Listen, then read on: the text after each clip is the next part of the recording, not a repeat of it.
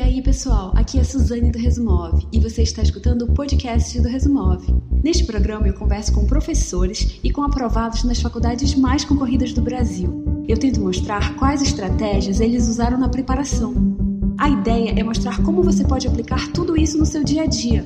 Este programa é só uma parte do Resumove. Tem também o site resumove.com.br, onde há uma comunidade inteira de pessoas trocando ideias sobre as melhores técnicas de estudo.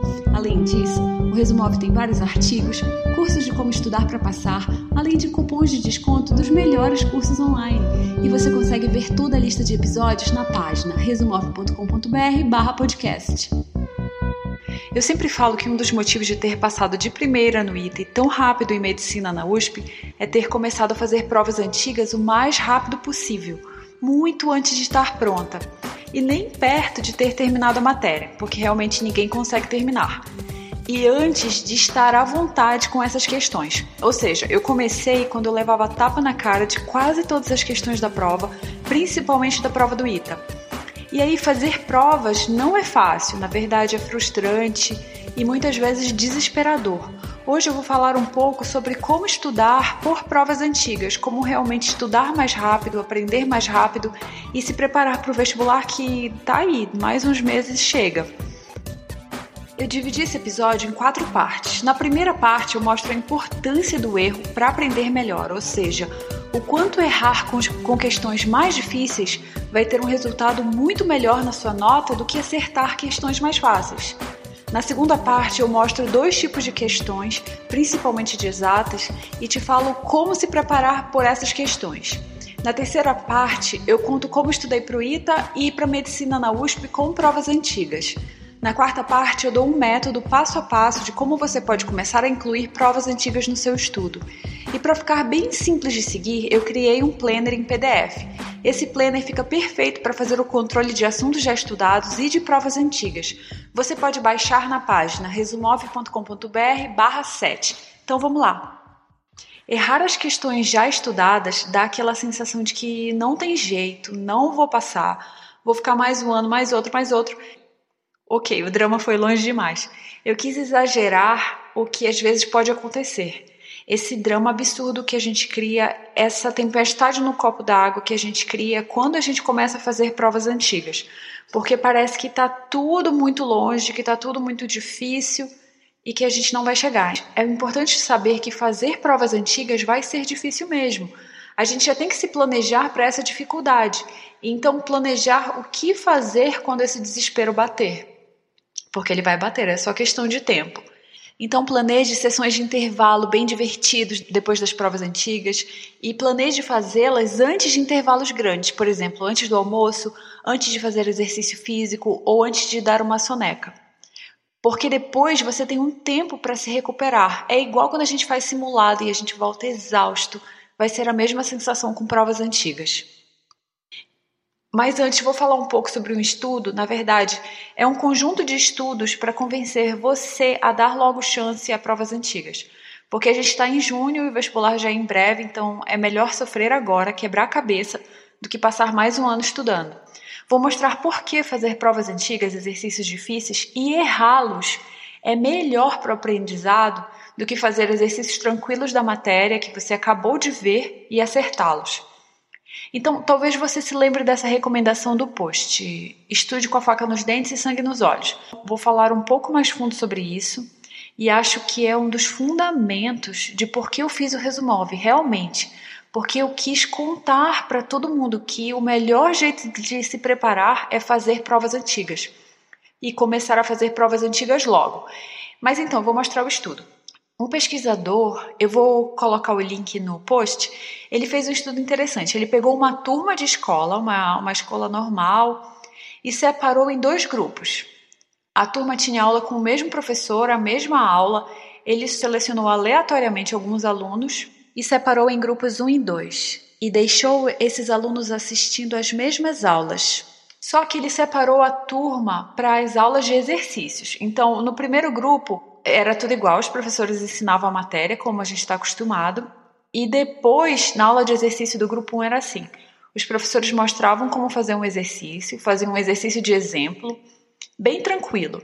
Depois eles passavam uma lista de exercícios do mesmo nível do exemplo, alguns até bem parecidos. E o acerto da lista era impressionante, era maior que 90%, ou seja, mais de 90% dos alunos acertou praticamente toda a lista. Ou seja, todo mundo acertava a lista inteira. Mas agora eu quero que você pense: será que acertar essa lista inteira significa que eles aprenderam mais? Já vai pensando. E aí, o segundo grupo, no começo era a mesma coisa, eles assistiam a mesma aula do grupo 1, mas a aula de exercícios deles, desse grupo 2, foi diferente. Então, em vez de o professor dar um exercício do nível da aula e resolver no quadro, ele deu um exercício um nível acima da aula e não resolveu, ou seja, ele deixou os alunos quebrando a cabeça. Um exercício bem mais complexo. E falou que os estudantes poderiam levar o tempo que fosse e que poderiam conversar entre si e um ajudar o outro. E aí, o acerto dessa lista foi muito ruim, quase ninguém acertou. Ou seja, no segundo grupo, os alunos foram desafiados com exercícios acima da sua capacidade e a maioria errou. Na verdade, quase ninguém acertou. E aí, depois, pensei comigo, quem aprendeu mais, né? O primeiro grupo acertou quase tudo, o segundo grupo não acertou quase nada, mas ficou um tempão quebrando a cabeça pensando em como resolver esse exercício. E aí, como que a gente pode saber quem aprendeu mais desses dois grupos? Então foi justamente o que ele fez. Ele fez uma prova para os dois grupos, a mesma prova para o grupo 1 e para o grupo 2. E aí o que aconteceu? No final desse estudo, os pesquisadores fizeram uma prova final, um reteste dos dois grupos.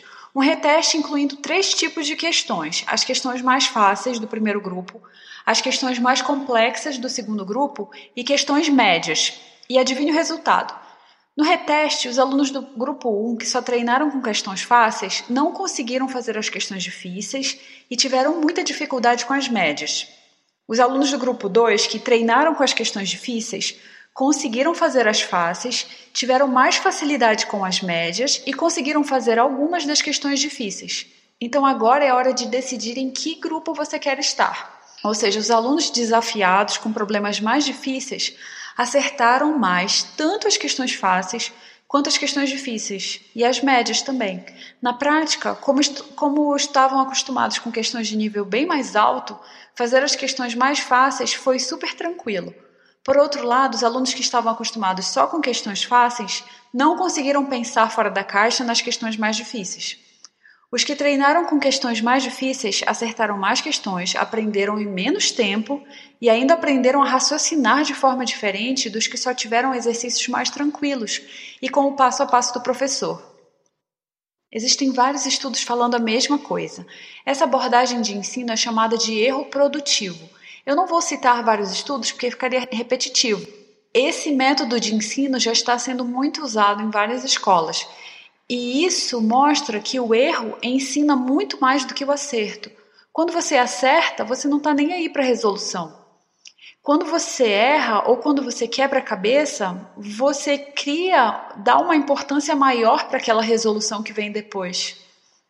Então é como se você já preparasse o seu cérebro para uma coisa que está vindo, já, já mostra a importância. Tem outra questão também que é a memorização. Quando você erra, e depois aprende, aquilo fica muito mais na memória do que quando você só acerta de primeira.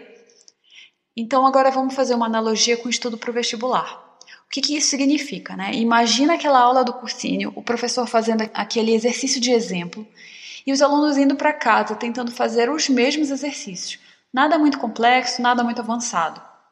E claro, preciso fazer um parênteses para quem estuda para o ITA. Normalmente para o ITA os professores passam exercícios do nível da prova e muitas vezes em casa a gente vai estudar para ver se entende e consegue fazer esses exercícios. Aí tudo bem. Sendo exercícios do nível da prova tá ótimo. Então pense em dois grupos e me diga onde você se encaixa ou em qual quer se encaixar. O grupo 1 assiste a aula, relê a teoria, e depois só faz os exercícios, os primeiros exercícios e pula para o próximo assunto. Grupo 2. Assiste a aula, faz a lista de exercícios, consulta a teoria conforme a necessidade, ou seja, não relê. E depois faz as provas antigas daquele assunto ou provas antigas inteiras. Erra um monte, se estressa, continua errando, erra, erra, erra, mas aí vai, aprende e faz essas questões e passa. Então eu espero que você esteja no grupo 2, porque é o grupo que vai dar conta de fazer as questões na hora da prova. E é esse o objetivo. O objetivo é conseguir resolver as questões na hora da prova.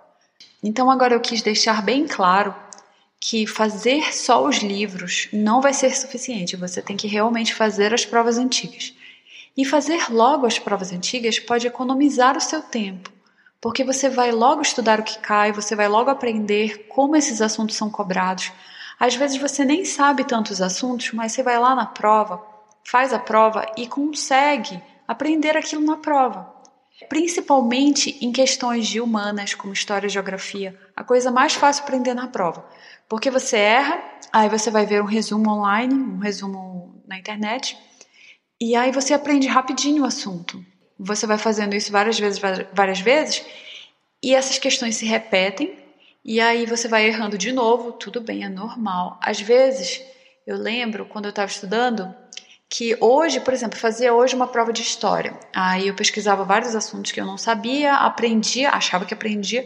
Aí amanhã eu ia fazer outra prova, aí caíam vários assuntos iguais e eu já tinha esquecido de um dia para o outro. Aí eu revisava aprendi a fazer aquelas questões e já ia internalizando aqueles conceitos, ou seja, eu já pulava a ideia de estudar teoria, eu já aprendia direto nas questões. E é essa ideia que eu quero deixar para vocês, principalmente em história e geografia, a gente consegue aprender direto nas questões. Português, interpretação de texto também. Então, uma receita que eu queria deixar agora. Então, primeiro, estude a teoria, certo? Aí você pode assistir videoaulas, você pode ver a aula do professor mesmo no seu cursinho, e aí faça os exercícios do seu material. Pode ser da sua apostila, do seu cursinho, ou pode ser de um livro que você está usando. Depois, faça as questões do nível da prova. Então, aí, provas antigas realmente. Não fique só nas, nas questões do livro. Claro que se você está fazendo apostila do Poliedro ou apostila do Farias Brito, a apostila de algum cursinho específico para o seu curso, para a medicina ou para o ITA, isso já pode ser suficiente, porque os exercícios da apostila eles são bem mais focados no vestibular, eles são bem mais complexos do que os exercícios de livro, por exemplo. Então, se você consegue fazer esses exercícios dessas apostilas, já fique mais tranquilo. Mas se você estuda por livros, livros mais simples, é melhor fazer logo as questões do nível da prova. E aí erre essas questões, realmente você vai aprender errando. Não se estresse com esse erro. Erre essas questões, aprenda a fazê-las. E aí uns dias depois você vai fazer sozinho de novo essas questões, sem olhar a resolução. Então, a ideia é, você está estudando agora, aí você errou, você vai ver como, como fazer a questão e vai fazendo junto com a resolução. Para garantir que você aprendeu mesmo, é legal voltar uns dias depois e fazer sozinho, sem olhar a resolução. Agora eu vou falar um pouco sobre algumas das dificuldades que você pode encontrar fazendo provas antigas. A primeira é aquela ansiedade de, de não acertar, porque é um caminho muito mais difícil. Mas você tem que aceitar isso, aceitar que você vai aprender errando é difícil, mas é melhor começar a fazer as provas antigas logo. Então esqueça a zona de conforto, esqueça ficar naquele seu livro lá, estudando bonitinho, tranquilo. Não, agora é hora de focar nas provas antigas. A gente já está entrando no meio do ano. É hora de fazer os exercícios que caem na sua prova. Por outro lado, fazer provas antigas é um negócio que cansa demais e realmente esgota as energias. É igual quando você sai de um simulado ou uma prova de 5 horas. Parece que você correu uma maratona. Então a gente vai ter que pensar com muito carinho nos intervalos, no descanso, no sono, em talvez tirar uma soneca à tarde. Você precisa criar uma rotina tranquila. Você está indo pelo caminho da qualidade do estudo, não da quantidade. Então não é preciso estudar 10, 12 horas por dia. Eu acho que 7 horas de estudo intenso por dia está excelente. Isso se você estuda só em casa. Se, e se seu estudo é focado em exercícios, em provas antigas, não adianta querer estudar o dia inteiro. Existem dois tipos de problemas matemáticos. O primeiro é o problema passo a passo. É um problema que tem uma solução passo a passo, que ao entender bem a matéria você é capaz de resolver. Não quer dizer, não quer dizer que seja fácil ou difícil, Só quer dizer que você não precisa ter um pensamento muito fora da caixa para resolver. Basta saber bem a matéria e a facilidade vai depender de quão complexa é a matéria. O segundo problema é um problema que depende de insight, é um problema fora da caixa. É, é um problema que você precisa ter algum vislumbre, algum insight sobre algo diferente da matéria, ou precisa interligar com outro conhecimento. Por exemplo, em polinômios do quinto grau, às vezes você precisa saber uma ou duas raízes para poder conseguir resolver a questão. Esse tipo de problema, que depende de insight, a gente fica melhor quanto mais a gente resolve questões parecidas. Quanto mais a gente resolve questões que dependem de insight. Porque antes de você criar o seu próprio pulo do gato, você precisa ver isso acontecendo na prática. Parece mentira, mas é verdade. Você vai pegando mesmo essas manhas, essas mágicas de resolver questões desse jeito. Porque assim a gente vai criando caminhos de raciocínio que envolve esse tipo de pulo do gato. Então, por exemplo, lembre em matemática como a gente demonstra a soma da PA ou a multiplicação da PG. Quando a gente vê pela primeira vez, a gente pensa, nossa, que sacada, que interessante chegar nessa equação. E depois isso, isso fica natural, você consegue usar esse tipo de raciocínio em várias outras questões, pode ser de matemática, de física, do que for, você consegue usar aquele mesmo raciocínio. Essa é a ideia, então, a gente fazer vários tipos de questões que envolvem insight para criar meio que um caminho de raciocínio, vários caminhos de raciocínio para a gente conseguir usar depois. Então, o problema que, que envolve insight vai ser repetição e o problema passo a passo também vai ser repetição. Mas aí eles são mais fáceis, porque você vai fazer uma meia dúzia de problemas passo a passo e você já sabe aquele tipo de problema. É, por exemplo, aqueles problemas de termologia, de assuntos mais simples, de logaritmos, por exemplo. Problemas passo a passo. Esses problemas que envolvem um pulo do gato, você não aprende só estudando a teoria. Não dá, realmente é impossível. É preciso pegar os problemas de prova, fazer as questões antigas para você aprender esses pulos do gato, esses insights e poder aplicar depois. Então, o primeiro ponto vai ser repetição e o segundo ponto vai ser descanso, vai ser fazer um intervalo para justamente ter novas ideias. Então, agora eu vou contar como eu fazia provas antigas. Primeiro eu vou contar para o ITA, depois eu falo para a medicina na USP. Então, para o ITA, eu fiz provas antigas em dois momentos.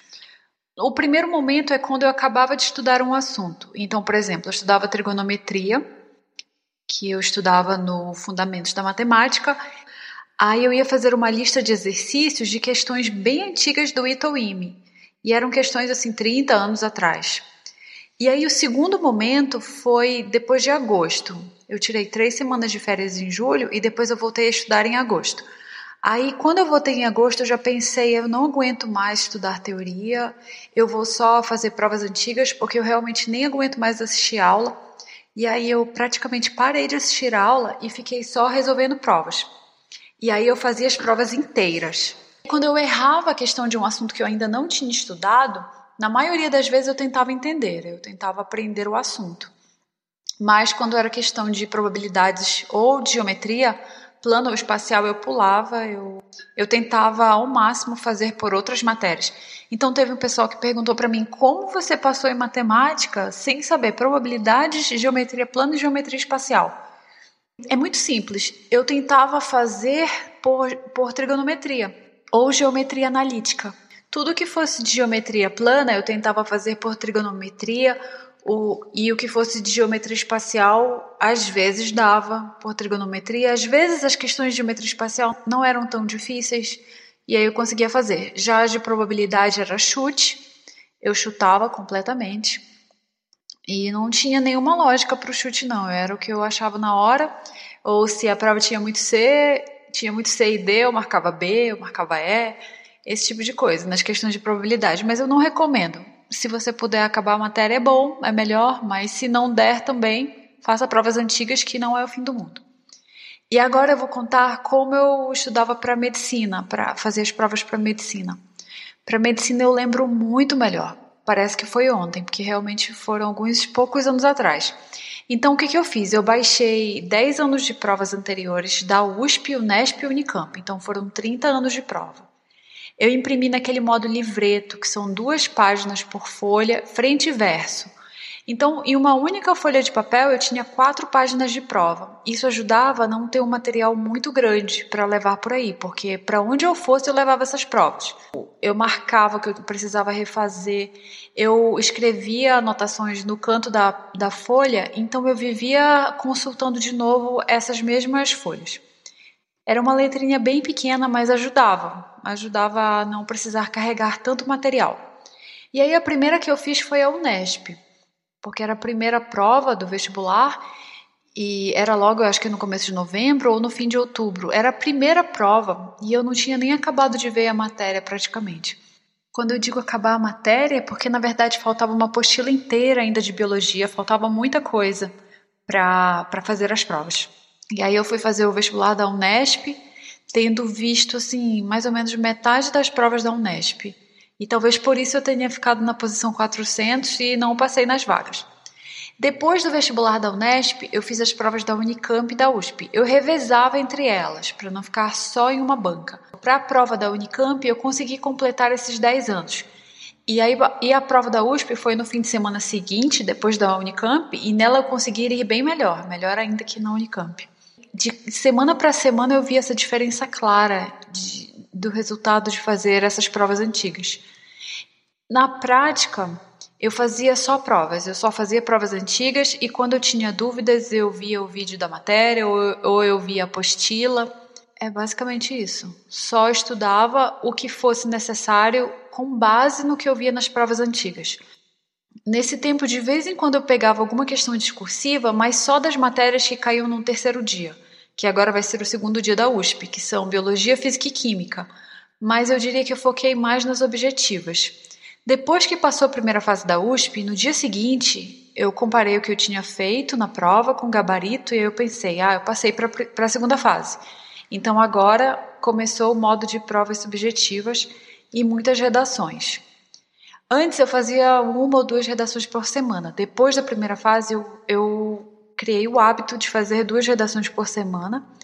E eu também lia sobre outros temas, estudava sobre Bauman, mas outro dia eu escrevo sobre isso. Um detalhe é que eu fazia provas só por matéria. Então, por exemplo, só física, só biologia, só português. Eu não fazia provas inteiras. Eu achava que aquilo me estressava muito quando eu fazia provas inteiras. Então eu deixava para fazer provas inteiras só nos simulados, nos simulados do cursinho ou já para USP, em simulados que tinha na internet eu fazia esses simulados, mas no estudo diário eu fazia provas por matérias. Então, na prática, eu fazia assim dois, três anos de uma, de uma matéria, por exemplo, dois, três anos de português, três anos de biologia em uma sentada. Na prática, eu pensava assim: eu vou fazer duas horas de provas de física, duas horas de prova de português, e era assim o meu dia a dia. E aí eu evoluía o quanto eu conseguisse nessa matéria. Eu não misturava. Eu achava que isso me dava muito mais gás para fazer mais questões, porque quando você troca de uma matéria para outra, dá um certo estresse de ficar trocando de matéria toda hora. Bom, é, isso era o que eu sentia, mas você pode experimentar as duas formas, ou provas inteiras de todas as matérias, ou uma única matéria também. No planner que eu deixei para você, lá no resumove.com.br barra 7, eu coloquei mais específico para fazer provas por matérias. Então, por exemplo, você escolhe a matéria, biologia, por exemplo, escolhe a banca e vai organizando ano a ano as provas que você já fez, qual foi a sua nota e o que, que você precisa melhorar, quais questões você precisa refazer, por exemplo. Então, agora eu vou falar como, como você pode fazer essas provas antigas. E lembre que tudo isso que eu estou falando está no Planner. Eu deixei tudo organizadinho como você precisa fazer. No PDF que você pode baixar para acompanhar como você está fazendo esse processo. Baixe o Planner na página resumove.com.br barra 7. Então, qual é o passo a passo para fazer provas anteriores? Você pode fazer provas anteriores de duas formas. A primeira forma são as provas antigas completas, que é como eu fiz para a USP e no fim do ano para o ITA. Você pode fazer as provas antigas completas quando você já tem uma maturidade maior nas matérias. Então, eu diria que você viu pelo menos 50% dos conteúdos. Então, como funciona, né? Você escolhe uma prova inteira, por exemplo, escolhe um ano, escolhe uma prova inteira de uma banca e um ano. Então, por exemplo, você vai fazer a Unesp 2010. Aí você pode também escolher uma disciplina. Você não precisa fazer a prova inteira de uma vez, porque é bem cansativo. Então você pode escolher uma disciplina e aí, por exemplo, física. Aí você resolve essas questões, que vão ser umas 10 questões, por exemplo. Aí quando você não souber, você tenta, tenta fazer um pouco a questão, quebra a cabeça. Se não conseguir, aí você vê uma linha da resolução e aí tenta fazer o resto sozinho. Será que essa linha te ajuda a ir um pouco mais longe do que você consegue resolver? Se conseguir, aí você continua a resolução. Se não, você vê mais uma linha. Aí faz esse processo até você conseguir fazer sozinho o resto. Até você, até você conseguir fazer toda a resolução. Na verdade, como eu falei no começo, o esperado é que você não consiga resolver mesmo, que você erre muito nesse começo. Mas mesmo assim você vai lá, tenta fazer, tenta fazer cada um dos passos da resolução, resolve de novo, repete, repete, até aquilo ficar bem fixo na sua memória, até você conseguir lembrar de cabeça quais são os passos e conseguir realmente fazer sozinho aquela questão. Depois disso, você vai voltar na teoria ou na videoaula e ver esse assunto que você errou, estudar melhor ele e aprender realmente o que você errou, porque se cair uma questão parecida, você precisa saber. Mas se só houver a resolução, o assunto ficou bem claro para você, a questão está clara, e se cair uma parecida você acha que consegue resolver, então não precisa ir para a teoria. Uma opção também é só ver um resumo rápido do assunto, ver um esquema rápido. Então, digamos que você fez uma questão de ótica e errou por onde passam os feixes na lente ou no espelho. Aí você pode ir e ver um esquema, um mapa mental de como funcionam esses raios rapidamente para poder voltar para a prova. E aí separe essas questões que você errou para ver de novo. Você pode marcar nessas provas impressas ou no planner que eu tô que eu tô mandando, você vai imprimir e você pode escrever lá quais questões você errou para rever. É só você colocar a prova, por exemplo, FUVEST 2016, V, que é a prova V, que 1, 6, 10, e isso vai te ajudar na revisão antes da prova. Porque umas duas semanas antes da prova, você pode pegar só essas questões que você errou, e aí vai ser ótimo para rever. Você vai rever justamente aquilo que você errou e que pode cair não sei se vocês escutaram o, a entrevista do Lucas do ITA. Ele deu a dica de fazer as provas antigonas primeiro, e eu acho que isso é super legal. Então você começa pelas provas mais antigas, assim, por exemplo, 2005, 6, 7, vai vindo de trás para frente e deixa as mais recentes para fazer mais perto da prova. Essa pode ser uma ideia interessante, mas se você já fez também não se estresse. O importante é, é aprender essas provas. Se esse episódio não servir para nada, mesmo que você discorde de tudo, faça pelo menos as provas de português. Português é uma matéria que vale tanto. Veja que para a USP é a matéria mais importante. E para o ITA vale tanto quanto matemática, sendo que ninguém dá importância para português. Ir bem em português depende de fazer provas anteriores. Interpretação, ou você pega lendo muitos e muitos livros, que aos 17 anos é bem difícil, ou fazendo muitas provas antigas. O mais fácil nessa época é fazer provas antigas. Para finalizar, dê uma chance para provas antigas. Você não precisa mudar o seu estudo completamente. Você pode começar bem simples, separando duas tardes por semana para fazer provas antigas. E pode começar pelas matérias mais fáceis para você, ou mesmo por português. Você baixa uma prova, separa uma matéria, senta lá e faz. Você pode fazer a prova inteira dessa matéria e depois ver a resolução, ou você pode ir vendo questão por questão e vendo a resolução. Eu já fiz dos dois jeitos e os dois jeitos dão certo. E provavelmente você vai se identificar mais com uma forma de resolver do que com a outra. Mas o importante é dar esse primeiro passo. Eu sei que a gente deixa para o futuro, quando a gente já tiver visto mais capítulos ou quando der aquela sensação de que já está pronto. Mas olha, se sentir pronto para fazer as provas antigas é uma coisa que dificilmente vai acontecer. A gente tem que ir apesar dessa sensação de que não é a hora. É igual fazer qualquer coisa que te tira da zona de conforto. Você vai resistir, resistir, mas a vida está lá fora da zona de conforto. Então é isso, bons estudos e eu quero que vocês me contem, comentem na página, me contem de verdade se vocês estão fazendo as provas antigas. Vocês não têm noção de quanto eu fico feliz ao ver os comentários. É o que me motiva a continuar fazendo conteúdo. Então, bons estudos para vocês, façam as provas antigas e até o próximo episódio. Eu sou a Suzane. Obrigada por escutar. Se você gostou desse podcast, eu vou pedir duas coisas. A primeira é compartilhe com seus amigos. E a segunda é entre na lista de e-mails do Resmove, porque você vai ficar sabendo quando novos episódios serão lançados, terá acesso aos descontos em cursos online, além de receber dicas de estudo direto no seu e-mail.